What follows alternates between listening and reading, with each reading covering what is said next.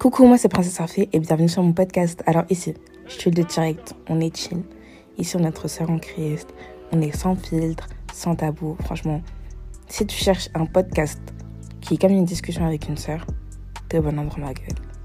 En tout cas, je tiens à te rappeler avant de commencer l'épisode que tu es béni et tu es une bénédiction.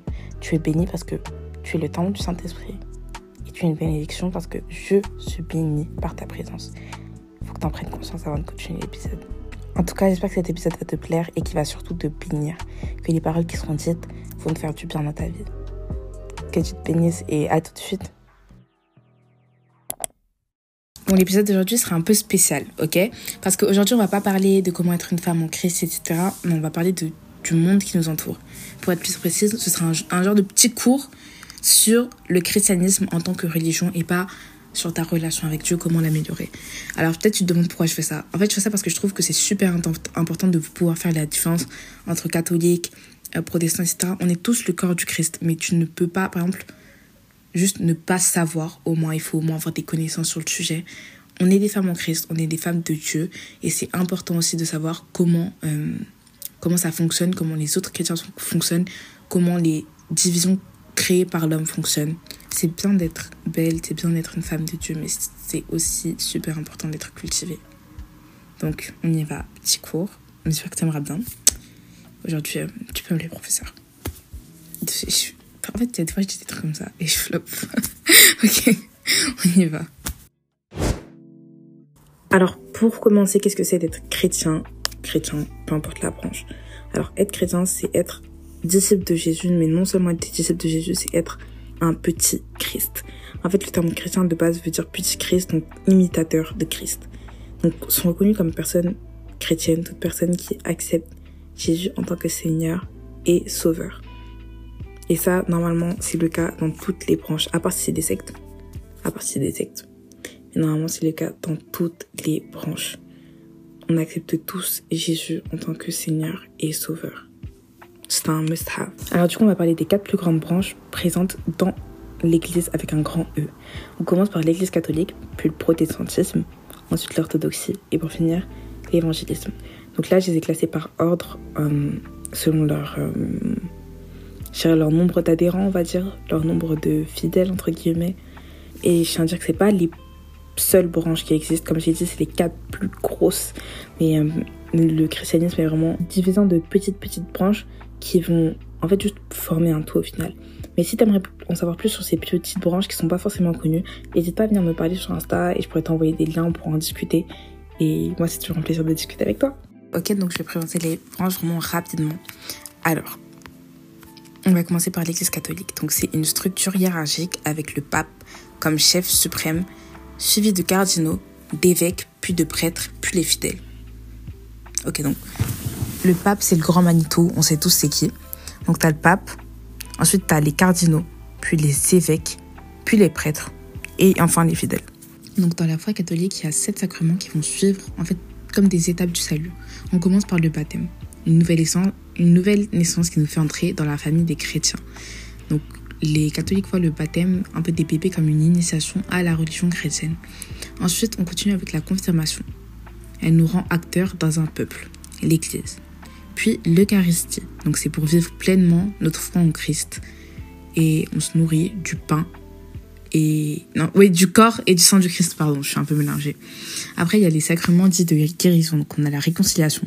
Donc nous demandons pardon à Dieu pour nos manquements d'amour et Dieu nous pardonne. L'onction des malades. Dieu nous soutient dans la maladie. Après, il y a les sacrements dits au service de la mission des chrétiens. Donc le mariage, on sait ce que c'est, je pense que j'ai pas besoin d'expliquer, et l'ordre. Donc les ministres ordonnés s'engagent au service de leurs frères pour leur dire que Jésus est ressuscité. Ils s'engagent aussi pour toute leur vie. Donc ces sacrements viennent des gestes et des paroles du Christ lui-même qui ont été révélés, qui ont été euh, révélés par les évangiles. Donc tout ce que Jésus a fait, les catholiques en ont fait un peu comme des sacrements qui confirment le salut, on va dire. Et ces sacrements par l'action du Saint-Esprit, relie les hommes à Dieu et aussi à leurs frères. ça permet de rentrer dans l'Église avec un grand E, donc l'Église catholique, qui forme le corps du Christ et permettre de rendre un culte à Dieu. ensuite, il y a les protestants. Donc les protestants, eux, tout au contraire, ils vont rejeter l'autorité du pape, donc privilégiant la Bible comme source centrale d'autorité. Après, il y a diverses dénominations avec des structures variées. Mais l'important, c'est qu'on favorise la foi personnelle et la grâce divine. Mais avec le protestantisme, d'autres courants sont nés. Donc, on aura les églises luthériennes, réformées, évangéliques, dont on va parler encore, anglicanes, pentecôtistes, etc., etc., etc. Donc, c'est un des, des premiers mouvements, j'ai bien dit un des premiers mouvements à s'opposer à euh, l'église catholique, dans le sens où ils refusent euh, bah, de reconnaître l'autorité du pape, euh, l'autorité du Vatican, etc., l'autorité de Rome. Donc, voilà. Tout est basé sur la Bible, en principe. C'est ça le principe. On va parler de l'orthodoxie. Alors ça aurait peut-être été plus logique que j'en parle après l'Église catholique, mais je voulais vraiment faire une division selon, euh, selon l'influence au niveau du nombre de croyants, comme j'avais déjà expliqué. Donc l'Église orthodoxe va être extrêmement euh, ressemblante à l'Église catholique. Donc dans la structure déjà, il y a une structure hiérarchique avec le patriarche comme chef, suivi des évêques, des prêtres et des diacres. Ok. Ensuite, euh, dans la liturgie, les traditions, la liturgie orthodoxe est caractérisée par sa richesse symbolique des chants liturgiques et des icônes. Tu peux aller chercher peut-être euh, chants, euh, chants orthodoxes, tu verras, c'est magnifique. Et sans parler de la structure des églises orthodoxes, juste waouh. Franchement, j'ai pas encore eu l'occasion d'aller dans une église orthodoxe. En tout cas, pas depuis que je suis grande. Enfin, j'ai pas eu l'occasion depuis. Enfin, d'y aller de moi-même, voilà ce que je voulais dire. Mais j'espère que j'aurai cette occasion parce que c'est tellement beau. Et franchement, on voit qu'ils ont un respect incroyable pour Dieu. Ensuite, théologie mystique. Donc, l'orthodoxie orientale met l'accent sur la théologie mystique, dans le sens où ils vont chercher une expérience directe de la présence divine. Donc les mystères qu'on peut appeler des sacrements jouent un rôle central dans cette spiritualité. Donc il y a aussi une différence entre au niveau du calendrier. Ils utilisent un calendrier du coup julien pour leurs fêtes qui sont liturgiques. Et ça se distingue des catholiques et des protestants qui vont utiliser le calendrier grégorien. Donc il me semble que c'est le calendrier que tu as sur ton téléphone à l'heure actuelle le calendrier euh, bah, chrétien. C'est comme ça qu'il est appelé en général, mais c'est le calendrier grégorien, ça son. Et enfin, du coup, j'avais parlé tout à l'heure des mystères, donc les sacrements. Donc, ils sont célébrés de manière sacramentale avec une importance particulière accordée à l'Eucharistie et à la liturgie de la divine liturgie. Donc, c'est un peu euh, les mêmes sacrements que pour l'Église catholique. Si tu veux plus de détails, tu peux toujours te renseigner. Il y a beaucoup de vidéos qui parlent de ça et c'est très très très intéressant. On parle de l'Église évangélique. Alors comme j'ai dit, l'Église évangélique, elle découle de l'Église protestante. Donc c'est un courant protestant. Donc c'est un courant qui a quand même pas mal grandi ces 20 dernières années. Tu as dû voir beaucoup euh, d'églises euh, évangéliques, surtout aux infos, il y a l'église Acer on a vraiment mis la lumière dessus. Après, il y a l'église ICC aussi qui est très connue. C'est une sorte de méga church qui a plein, plein, plein, plein, plein d'églises, plein d'églises partout en France. Moi, j'en fais partie. Après, il y a MLK, il y a plein d'églises, toutes les méga church. Je sais pas si tu as vu, c'est des églises très modernes où il y aura des projecteurs, etc. Ça ne veut pas plaire à tout le monde, forcément, pas dans un cadre très traditionnel. Mais ces églises-là, c'est des églises évangéliques.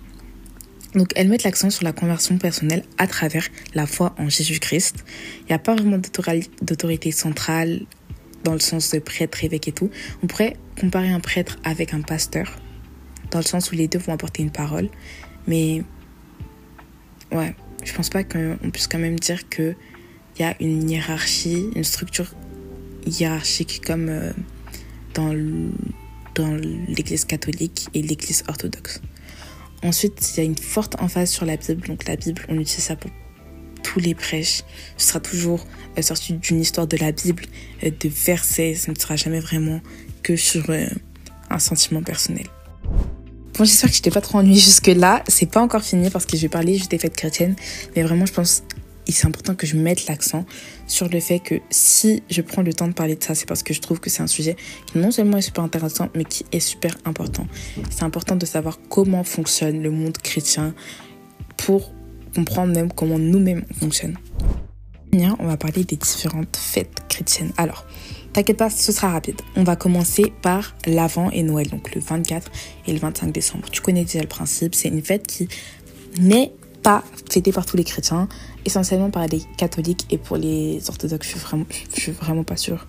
Il y en a qui fêtent, il y en a qui fêtent pas parce que, parce que voilà, je sais pas, j'en ai aucune idée, je suis pas vraiment très calée sur la foi orthodoxe. Ensuite, on a l'épiphanie, donc qui célèbre la manifestation, la manifestation de Jésus comme Messie et d'où la fête des rois, donc les, les rois mages, tu vois, la, la couronne là, qui aura la couronne, la fève.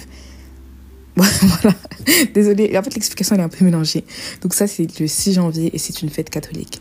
Ensuite on a l'annonciation, donc c'est quand Jésus a appris qu'elle serait mère de Marie. Donc c'est le 25 mars et c'est une fête catholique. Puis on a le mercredi décembre qui est le premier jour du carême. Donc c'est environ 40 jours avant la Pâque, donc la date varie et c'est le premier jour du carême, comme je viens de dire. Et je peux pas vraiment te donner de date, mais comme le carême, c'est une fête catholique. La Sainte Semaine, donc il y a la semaine du, centre, du mercredi décembre, si je dis pas de bêtises, c'est aussi catholique. Pâques, par contre, ça c'est célébré par tous les chrétiens, peu importe. Parce que c'est même cité dans la Bible, et étant donné que c'est un concept biblique, c'est une fête que tous les chrétiens honorent. Donc c'est quasiment toujours, il me semble, le dimanche dernier de mars. C'est censé toujours être comme ça. Ensuite, on a l'ascension en mai. Alors, ça, ça dépend. Il y a certaines églises catholiques qui le fêtent, d'autres qui ne le font pas, mais c'est majoritairement catholique et orthodoxe, si je ne dis pas de bêtises. Ensuite, on a la Pentecôte, donc la venue du Saint-Esprit, qui est célébrée encore une fois par tous les chrétiens, parce que c'est vraiment une fête pour tous de savoir qu'on a le Saint-Esprit qui vit parmi nous. Ce n'est pas vraiment attribué à X ou X branches. Ensuite, on a l'Assomption, qui n'est fêtée que par les catholiques et encore par certaines églises protestantes et évangéliques. J'ai à préciser qu'il y a des fêtes que je ne peux pas vous dire que c'est tous les protestants qui la fêtent parce que certaines ne sont pas reconnues par l'église protestante avec un grand E et d'autres ne sont pas reconnues par certaines églises locales. Donc c'est pour ça que je préfère pas dire des choses et après vous voyez me faire insulter parce que c'est quelque chose de, de mauvais.